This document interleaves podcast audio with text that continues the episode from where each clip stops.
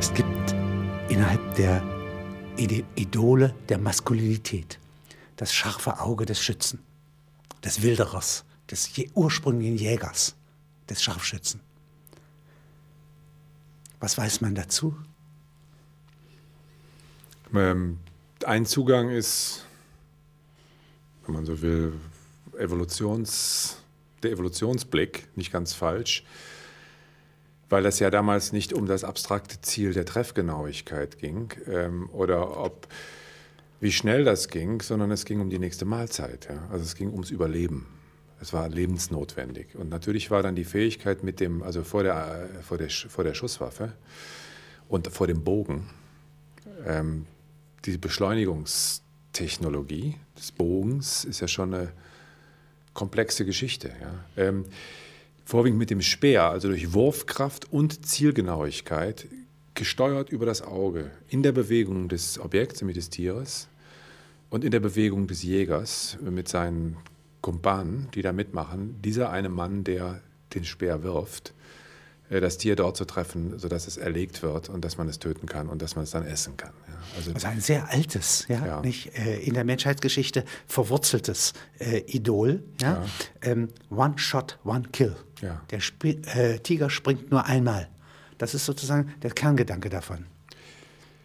Der, also das ist wiederum, das ist ein Natürlich, wenn man das Tier irgendwo in die Enge treibt, wo es runterspringt, ähm, runterspringen muss, vor Angst getrieben und sich durch den Sturz tötet, äh, hat man das Fleisch genauso. Ja. Ähm, viel häufiger. Ja, viel erfolgsversprechender. Ja, ja, natürlich. Ähm, nur gibt es eben Gegenden, wo es diese, diese, diese Löcher nicht gibt. Ja? Also wenn Sie die Savanne nehmen oder sowas, dann muss man halt andere Fertigkeiten entwickeln. Ja? Nun ist der Scharfschütze ja äh, im 20. Jahrhundert noch wieder was anderes. Also es gibt den sibirischen Scharfschützen von den deutschen Truppen gefürchtet. Ja. ja? Das ist ein Jäger. Ja? ja. Ähm, es gibt den, ähm, gibt es in Japan Scharfschützen? In besonderem ja, Maße als Idol? Natürlich. Der Bogenschütze. Der Bogenschütze ja. ja. Aber äh, man spricht jetzt auch von Heckenschützen. Ja. Also von heimtückischem Schießen aus dem Hinterhalt ja, bei den Snipers. Also der Scharfschütze ist also wie man sagt, uh, one, one man's terrorist is another man's freedoms fighter. Also des, des, des einen Terroristen ist des anderen Freiheitskämpfer. Könnte man sagen, des einen Scharfschütze ist des anderen Heckenschütze. Ja? Also das ist durchaus umkehrbar. Ähm, diese Phänomene, die wir in den letzten Jahren neu haben, dass also Leute als Scharfschützen bewaffnet mit der Technologie auch von Scharfschützen und mit dem Können von Scharfschützen, weil sie nämlich dafür ausgebildet sind, losziehen und völlig an, ihrem, an ihrer Wut, an ihrem, was immer sie mit der Welt zu klären haben, völlig unbeteiligte Opfer erschießen, die gerade beim Alltagsgeschäft sind, aus dem äh, Supermarkt kommen beim Einkaufen oder nach Hause fahren oder was von auch immer. Von dieser Seite und von der Seite der Sicherungs-, äh, also der Schützer, ja. ja äh, der, der, Polizei, des Militärs, der Scharfschützen auf staatlicher Seite. Ja, äh, da geht es jetzt darum, dass man selektiv töten kann. Da geht es um den, diesen finalen Rettungsschuss, äh, der ja auch ähm, im Rahmen der gesetzlichen Vorschriften äh, nicht, nicht mehr verboten ist, sondern das letzte Mittel sein kann. Es sind natürlich Leute, die dafür trainiert sind und die dafür ausgebildet sind. Und das ist jetzt nicht bezogen auf irgendwie den anderen Heckenschützen, sondern das ist auf jemanden, der Geiseln nimmt, der die Gesellschaft die in eine Situation bringt, wo diese Entscheidung zu treffen ist. Ist der Schaden geringer, wenn wir den Verursacher dieses Schadens oder diese Situation töten? Das ist die Legitimation, auf der der Scharfschütze arbeitet. Aber sein, äh, die, sagen wir mal, über die ähm, Jahrzehntausende geronnene Erfahrung, die ihn, ihm ermöglicht, äh, von der, völlig von der Person des anderen zu abstrahieren, kommt nicht nur daher, dass er weiter von ihr entfernt sitzt, sie nicht hört, sie nicht riecht, äh, nicht, sondern indem dieses Treffen, also der One-Shot, One-Kill, äh, diese, diese, diese, dieses Prinzip seine absolute Gültigkeit hat, äh, das ist für ihn nicht die Person, das ist das reine Ziel. Ja, das hat mit Personen nichts zu tun. Und das ist seine Fertigkeit, das ist der äh, Skill, also der professionelle Skill des Scharfschützen. Der Scharfschütze wird ja auch ähm, in, der, in der Fiktion nicht als angenehmer Typ. Aber wenn Sie die es gibt ja mehrere Filme über so Typen. Es gibt den Roman von Kerr, ähm, The Shot heißt der wo es darum geht, dass ein Mann, der eben dieser so schießen kann, dass der dazu beauftragt wird, John F. Kennedy zu erschießen. Ja, Und das klappt aber dann nicht. Das ist dieser Roman, The Shot. Da geht es eigentlich um die Mentalität dieses Scharfschützen. Er ist schon mit einer übermäßigen ähm, Wahrnehmungsfähigkeit ausgestattet und in diesem Roman funktioniert er auch nicht, weil er diese Wahrnehmungsfähigkeit auch auf andere Dinge hat, auf Beziehungen, auf Liebesgeschichten. Äh, und äh, die Wut, dass in dieser fiktiven Geschichte der Präsident mit seiner eigenen Frau ähm, ein Verhältnis hatte und das belegt wird, interveniert sozusagen mit seinem Skill als Scharfschütze, den zu töten. Sobald Gefühl reinkommt, ob das nun Hass ist oder äh, Eifersucht oder Rache, funktioniert das nicht. Das ist also generell Ferntötung. Ja? ja. Nicht, also irritiert, wenn ich eine Beziehung dazu habe. Ja. In, der, in der Kriminalgeschichte ähm, kommt ja, es kommt jetzt heraus bei diesem Täter, der vorher in Washington äh, auf Leute geschossen hat, dass im Hintergrund auch eine Beziehungstat ist. Ja. Aber äh, eine sehr abstrakte. Ja, ja. Also da waren sie im Kofferraum ja. ihres Fahrzeugs verborgen und schossen mit Zielfernrohr. Ja? Gut, das ist das Prinzip, was auch jetzt die aber legitimierte einer, Seite. Aber wegen einer, wegen einer Bezie das Beziehung, stellt sich heraus. Die hier ja. mit denen, die erschossen werden, nicht das Geringste zu tun hat. Das heißt offensichtlich, in diesem Fall ist diese Fähigkeit, also so zu schießen und so zu töten, was, was Kompensation für diese erlittene ähm, Kränkung sein kann. Ja. Das hat mit dem Jäger dann gar nichts mehr zu tun. Das macht der Jäger ja nicht. Gibt es auch, dass man mit einem Schlag töten kann? Also mit einem Schlag, ja, schon. Das geht nicht über die Ferne, sondern es geht über die Faust. Ja, da muss man in den Nahraum der Person ja. reingehen. Mhm. Ähm, und es ist ja nicht nur die Faust, sondern die Distanz, die Distanzwaffen des Körpers ist das Bein. Ja, ähm, und die Fähigkeit aus der Drehung das Bein zu benutzen oder aus dem Sprung. Das ist ja das, was. Äh, Eine Beindrehung, ein Kill. Das ist, wäre ein Aber zumindest schwere Verletzung. Die, diese, diese Schläge, mit denen man äh, Punkte treffen kann, wo dann die Nachfolgeverletzungen mit großer Wahrscheinlichkeit Todesfolge haben, die muss man vorwiegend mit der Hand ausführen. Das kann man schlechter mit den Füßen.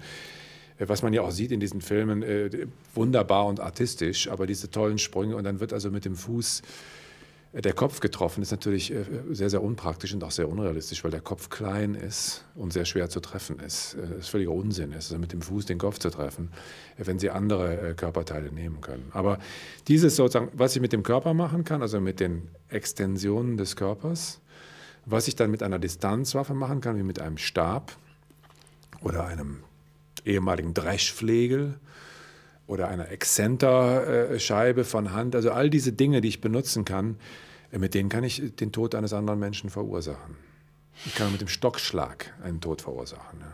Jetzt ist das alles männlich korreliert zunächst mal. Nein. Ja, wenn jetzt aber Frauen, Frauen können das auch. Ja. Also sie haben diese ja, im Deutschen würde man sagen, helle Bade wahrscheinlich, äh, wo die, die, ähm, die Samurai-Frauen dran ausgebildet wurden, als Teil sozusagen ihrer Schulausbildung, ihrer Bildung, damit sie den Reiter, der eindringt, vom, vom Pferd runterholen können. Ja? Und zwar mit einem, mit einem Stich, mit einem Schlag.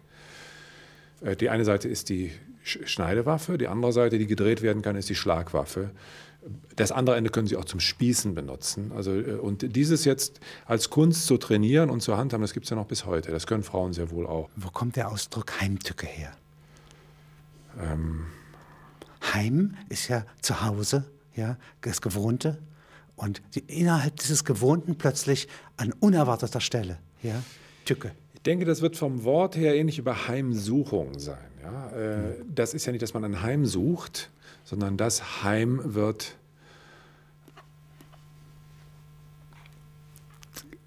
Ziel. Ja. Heimtücke ist, ähm, wenn, wir da, wenn wir sagen. Verrat der Vertrautheit. Der, ja, das ist das eine. Ähm, Verrat der Vertrautheit und das Eindringen in die äh, verletzbare Sphäre des anderen ohne jede Vorwarnung, ohne jedes Zeichen, ja. ohne jede welche Eigenschaften müssen beim Scharfschützen besonders ausgebildet werden? Also zunächst mal das Auge. Ja? Das Auge und die Waffe müssen in eine Linie.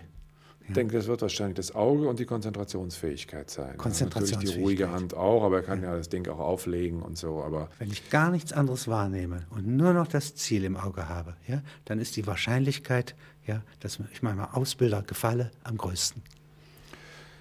Für diesen Zweck, ja. Äh, das ist natürlich so, dass dieser Zweck äh, auch in gewisser Weise diametral zu dem Alltagsgeschäft dessen ist, was Staatsmonopol machen soll. Ja, soll ja äh, in gewisser Weise auch befrieden, Ordnung herstellen äh, und so weiter. Dieses Töten eines anderen Menschen äh, ist das extreme Gegenteil davon. Ja. Es kann also notwendig sein. Deswegen muss man Leute haben, die das können. Die muss man dafür auch trainieren. Auf der anderen Seite, bei den Amok-Schützen... Das sind keine Henker, ne? Das sind ja keine Henker, sondern es dient eben dieser Gefährdung anderen Lebens, also das, der Rettung, der Lebensrettung von anderen Unbeteiligten und so weiter, Geiseln. Da, dazu dient es ja. Oder im Krieg einfach die Gegenwaffe zu haben. Im Krieg ja. ist es die Gegenwaffe, ja. Das ist aber eine andere, für mich eine andere, die Fähigkeit ist die gleiche. Und man kann das vielleicht auch so sagen, dass der zivile Umgang mit, äh, mit Kriminalität und mit Gewalt in dem Moment, wo der Scharfschütze zum Einsatz gebracht wird, ausgeschaltet ist. Das Ganze sich dem Kriegszustand nähert. Ja bei den äh, Verbrechern auf der anderen Seite und den Attentätern, äh, kann man da sagen, sie müssen, um Scharfschütze zu sein, woanders ausgebildet sein, also ehemalige Marines, Soldaten sein? Oder äh, kann man das auch als Begabung von sich aus haben? Und ähm, einsam trainieren, so die wie. Die Fälle, die auf, also die wir in der Kriminalgeschichte haben, da haben wir oft diese Koinzidenz. Also die Leute, die das dann machen, waren auch ausgebildet. Nicht unbedingt als Scharfschützen, aber sie waren die besten Schützen. Ja. Sie waren besonders ausgezeichnete Schützen. Äh, sie waren zum Teil normale Marines oder Soldaten, Infanteriesoldaten. Ähm, gibt es diesen koreanischen Fall, es gibt amerikanische Fälle, äh, es gibt auch europäische Fälle. Aber sie waren gute Schützen und sie haben aus dieser äh, Fähigkeit, das Ziel zu treffen, in diesem äh, Zustand von Konzentration zu erreichen, offensichtlich auch einen, einen Gewinn gezogen. Aber ich würde nicht sagen, dass es eine Lust ist, weil diese Art von Fähigkeit zu treffen, also die Verlängerung dieses Punktes in meinem, auf meiner Netzhaut eigentlich oder in meinem in meiner geistigen Wahrnehmung in das Ziel hinein und die Entpersönlichung des Ziels. Äh, diese Fähigkeit ist für mich kein, nichts, wo ich denke, dass man einen Lustgewinn daraus schöpft. Bewegt sich ja eigentlich nichts. Ne? Es wird nur ein nicht mehr rückkehrbarer Punkt in der Zeit erreicht, in dem alles, was dann danach passiert, in diesem Bruchteil einer Hundertstel Sekunde, wo nämlich das Projektil reißt aus dem Lauf in das Ziel, das ist nicht mehr rückgängig zu machen.